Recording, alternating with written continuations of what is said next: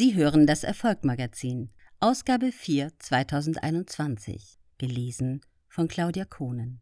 Rubrik Einstellung. Die Loyalitätsfalle. Warum wir dem Ruf der Horde widerstehen müssen. Auszug aus dem neuen Buch von Rainer Hank. Ein teamerfahrener Bergsteiger war vor einigen Jahren im Schweizer Engadin unterwegs. Es war noch früh im Jahr. Die Schneedecke des Hangs wurde im Anstieg plötzlich inhomogen, mal weich, mal hart. Das Gelände wurde immer steiler. Oberhalb hatte der Wind viel Schnee hineingedrückt. Der Hang war akut lawinengefährdet. Doch das Team stieg einfach weiter.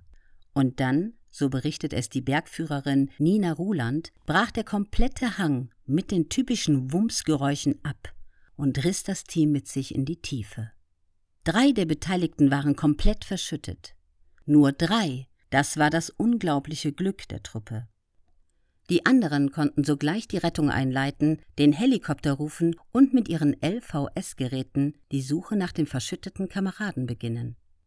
Die Geschichte hatte ein glückliches Ende. Alle konnten gerettet werden und kamen mit kleinen Verletzungen und einem großen Schrecken davon.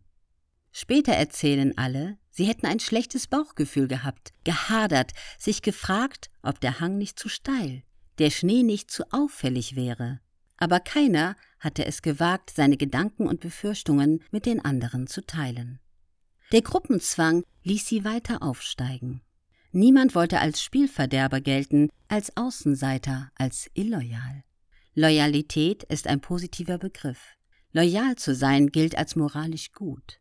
Loyalität ist eine Tugend und nicht erst heute. Man muss zueinander halten.